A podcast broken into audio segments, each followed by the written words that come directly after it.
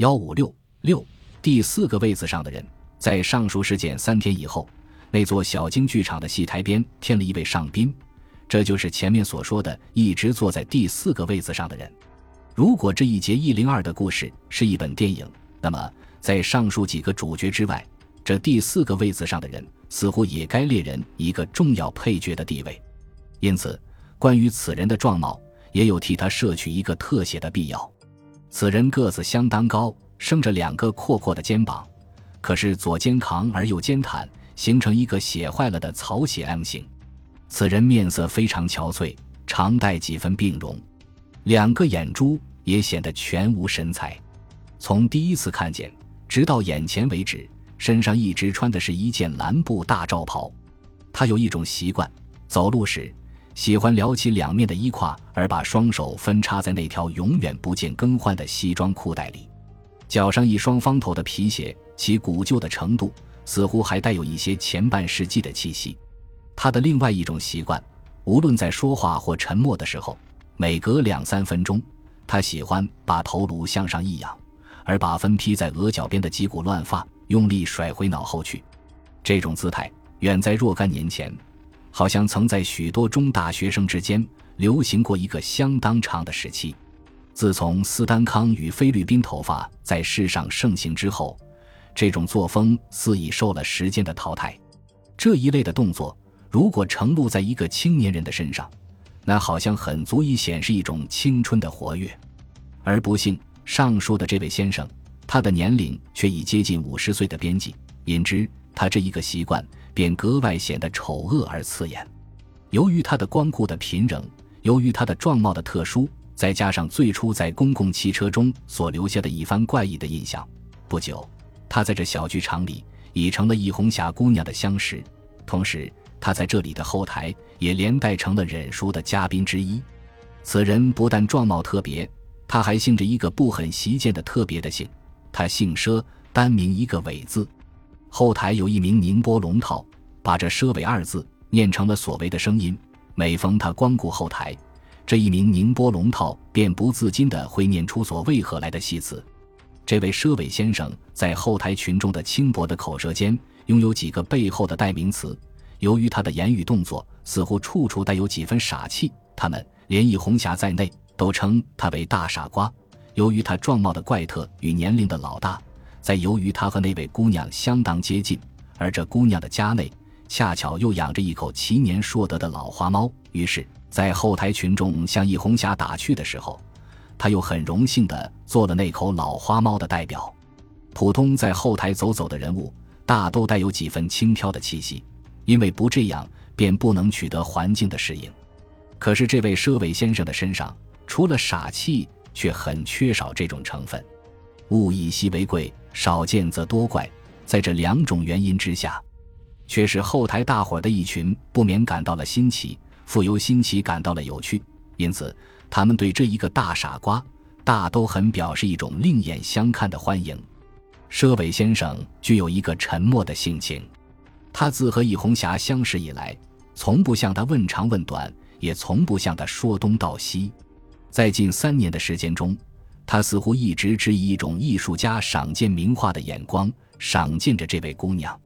至于易红霞呢，除了知道这人叫做佘伟以外，却从不知道这个家伙是个什么来历。双方自相识以来，他却一直只以一种顽劣小孩拨弄玩具似的心理，对付着这一个傻气而又有趣的人物。笔者时常怀抱一种疑念：世间有许多所谓捧角家。他们往往倾其痴呆如粉时代所获得的权利，以捧一个女灵。他们张挂着鲜明的旗帜，说是欣赏艺术。喂，读者，你们相信吗？难道他们除了欣赏艺术之外，真的别无其他的作用吗？笔者以为这一个微妙的问题，除了那些女灵本人以外，也许谁也无法取得亲切的了解。至于这位易红霞，她在八九岁上，她就学了戏。在十二三岁的童年，他已踏上了戏台，积十多年的唱戏的经验，他当然很了解每一个接近他的男子的心理。可是，饶他非常聪明，而对于这位佘伟先生的意向，却简直是整个的不了解。你说他是专为看戏而来看戏的吧？那么，唱戏的人并不止自己一个，他为什么专对自己那样的注意，甚至在某种地方，好像还带着一点恋恋的意味？你说他并不是专为看戏而来看戏的吧？那么他像磁铁那样粘在这小剧场的圈子边上，毕竟又有何种的企图？奇怪的是，在这近三年的过程之中，他似乎从不曾提起脚尖向自己走近过一步。最初相识的一天。对自己站着怎样的距离，到眼前为止还是站着怎样的距离。总之，说他专为看戏而来，他实在不像专为看戏而来；说他不像专为看戏而来，他实在又很像专为看戏而来的。而且，你说这人有点傻，但有许多地方可以看出他并不傻；而你若说他并不傻呢，却有许多地方他却简直傻得厉害。在上述的情形之下。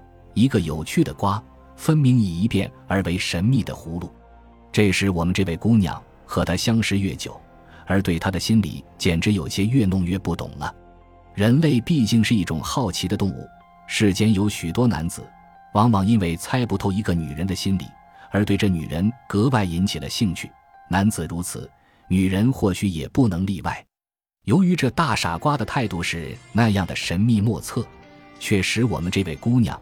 同样的引起了微妙的兴趣，于是，在一半好玩与一半好奇的心理之下，他常常用一种话故意挑逗着他：“喂，佘先生。”有一次，他曾向他这样试探：“我在台上，你干嘛老是那样死盯着我？”说话的时节，他把一种含媚的眼光热烈凝注着他，等待他的回答。这一次，他似乎准备用他眼角中的无限的热力。去销毁对方铁打成的心坛，而探索出其中的秘密。不料佘伟的脸上却是毫无表情，他只很简单的回答：“我在看戏呢，看戏，我知道。可是，在台上唱戏的不止我一个，你对别人可并不如此呢。”这位姑娘进一步的追问：“因为她有点吞吐，因为什么呢？”她紧逼着：“因为。”我只爱看你的戏，他的语声好像携着一股北极的寒流，脸上依然毫无表情。那么我在台下，你干嘛也老是那样死盯着我？这位姑娘存心发动了她的磁铁战术，只顾死守着一个据点，而向对方做更进一步的猛攻。我也爱看你这人，佘伟沉着脸，爽脆的回答：“可真怪，我这人有什么好看的？”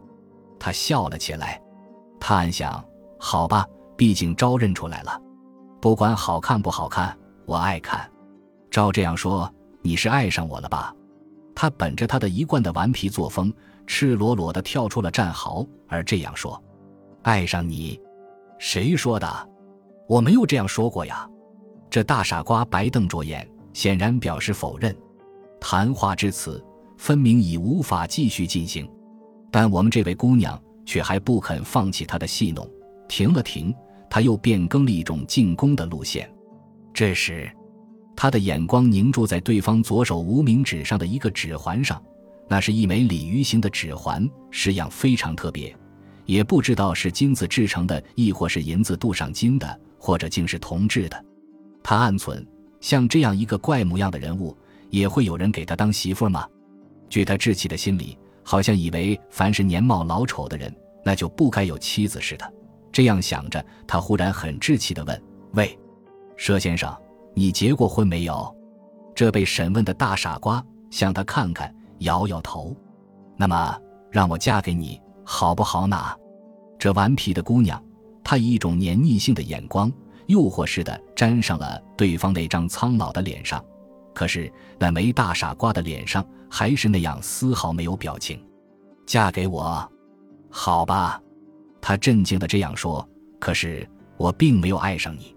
一场小小的试探战，结果双方依旧退回原有的防线，而我们这位顽皮的姑娘却依旧无法攻破对方坚固的壁垒。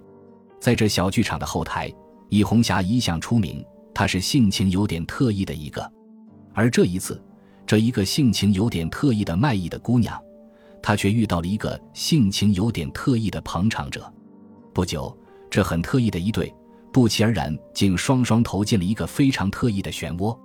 可是这里必须声明，他们以后所演出的却绝对不是普通男女所演出的刻板的恋爱故事。说来有点奇怪，我们这位姑娘在她二十五岁的生命中，似乎从不曾对任何一个男子发生过真正的好感，但她对这一个又老又丑又怪特的大傻瓜，除了多方戏弄之外，好像颇有一点例外的垂青，不胜荣幸之至。在这近三年的认识的过程中，这大傻瓜曾被这位姑娘邀到家里去过三五次，而每一次的被邀请中，却都有一种小小的有趣的演出。譬如电影，这也算是正片以外的几张副片吧。记得第一次，这天真而顽劣的姑娘，她就像这初次登门的贵宾，顽劣地要求着说：“哎。”底下那么脏，佘先生能不能劳您驾，就给扫一扫。我们这位姑娘，她始终以为每一个接近他们的男子都抱着一种相同的意念，因而当她向这所谓傻瓜提出这请求时，她也始终带着一个残酷的探视的心理。她在想，如果你能严厉拒绝我这要求，那我才承认你是一个真正的正人君子咧。佘伟先生接到了这一个顽皮的命令。起先，他皱皱眉，准备拒绝的话，似乎已送到了喉咙口。可是，在一秒钟的沉吟之内，他终于默然演出了《空城计》中的老君的姿态。他以一种非常斯文的姿势，拈着那柄扫帚，像画图那样的在地下画着。结果，他终于喘吁吁地完成了他这重大使命。成绩似乎不坏呀，他所扫的那片地，比别人扫得干净得多。又一次。以红霞皱皱她的天然的纤眉，说：“哎，丝袜的筒子又破了，没人给补，自己又不会粘针，要命。”他虽没有接续他的下文，说：“佘先生，能不能劳您的驾，替我补一补？”可是他的一双有力的眼珠却紧紧射在这位佘先生的憔悴的脸上。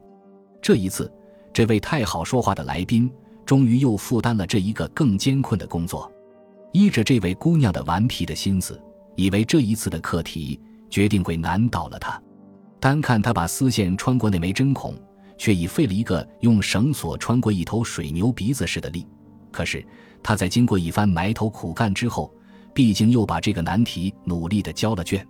这位姑娘拿起袜子来一看，只见她的补缀不依成法，而完全用的是一种特创的方法。但补缀的却相当坚密，论成绩很可获得八十分以上的嘉奖。从以上的两件事上可以看到这位先生的聪明与驯良，同时他的傻的程度于此却也可以见到一个大八成。至于最后一次的演出，那是格外有趣了。记得那是在一个摩登女子脱掉袜子上街的季节，易红霞从戏院子里下了场，她又千寻杨似的把这奢尾牵了回去。到家里，她脱掉了她的旗袍，只穿着汗衫与短裤，赤裸着他两条肉感的大腿。这顽皮的姑娘向着照例默作无语的傻瓜看看。忽然，她又想了一个拨弄他的心弦的方法。他抹抹汗，嘴里嘟囔：“天气那么热，今天的戏可真累够了我。”说着，他挨向着傻瓜的身旁坐下，把他的两腿滑腻地搁到了他的腿上，以便说。对不起，佘先生，替我捶捶腿。读者须知，一个在小班子里寓意的女子，对于男女间的普通的界限，一向看得无所谓。即使像易红霞那样一个实际并不浪漫的女子，她也沾染上了这种习气。而主要的是，她这放浪的姿态，始终只是一种顽皮的演出，却并不真正含有挑逗的作用。可是这一次的课题。却难坏了我们这位傻气十足的老孩子。当时，只见他的眉毛皱得比以前两次更紧，他的丑恶的嘴唇一连牵动了几下，看样子他几乎要提出强硬抗议了。而最后，他还是默然接受了这要求。他的态度非常可笑。他从身畔掏出了一方手帕，这手帕是那样的小，他拿着小手帕掩盖住了这赤裸的大腿的一部分。然后举起拳头，轻轻捶在这一方小小的地盘上。他的拳头仿佛黄梅季节的雨点，仅仅洒落了几十点，立刻他便吝惜似的停止了。嗯，行了吗？他紧皱着双眉这样说。这时他的态度简直严肃的像一个站在神坛之前面对上帝的牧师。他把他的两峰的指尖畏缩似的轻轻推开那姑娘的两条腿，看情形，好像这大腿上面是涂满着烈性的枪水，稍微沾着点就会使他的指尖立刻腐烂似的。总之，这一次的成绩比这上两次的扫地与补袜的成绩是显得特别的坏。第二天，这天真而顽皮的易红霞把他这种劣等的成绩在后台当众一宣布，引得后台的大伙都哈哈大笑，甚至有人连眼泪都笑了出来。自这一天为始，这一位怪特的家伙连续着一个好久的时期不复再见于肠子里的第一排第四个的位子之中。他似乎因着隔日的侮辱而生了气。那个浓眉毛的武生金培新，他是一个制造酸素的专家。平常，他对任何一个接近易红霞的男子，无论是同道或是捧场者，都不表示好感。例外地，唯有对这位有趣的佘伟先生，却始终毫无敌意。他常常向他点头，招呼他到后台去玩。前面说过，佘伟先生每年似乎有一个固定的时期，一连许多天，每天光顾着游戏场，而每三次的光顾。必定要到这狭小而凌乱的后台去闲逛几分钟。他进入后台也有一种刻板式的方式，每次他都是自己的站在后台的出入口，必待有人向他点点头，或是向他笑笑，他方始向领到了一张许可通行的证书。如果那位易红霞姑娘亲自向他微微一笑，那他更像接到了一张光荣的请柬。下一天，那个小女孩子报告那个傻瓜又来了的第二天。我们这位有趣的奢伟先生，他在那只包定的位子里坐了一会儿。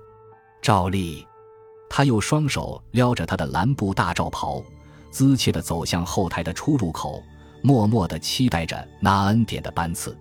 可是他白费了一个相当长的期待，非但没有得到那张特殊的请柬，甚至他连一纸普通的派斯也不曾获得。他在这一个凌乱而狭窄的地点。看到了一个以前从未看到过的特异的情形。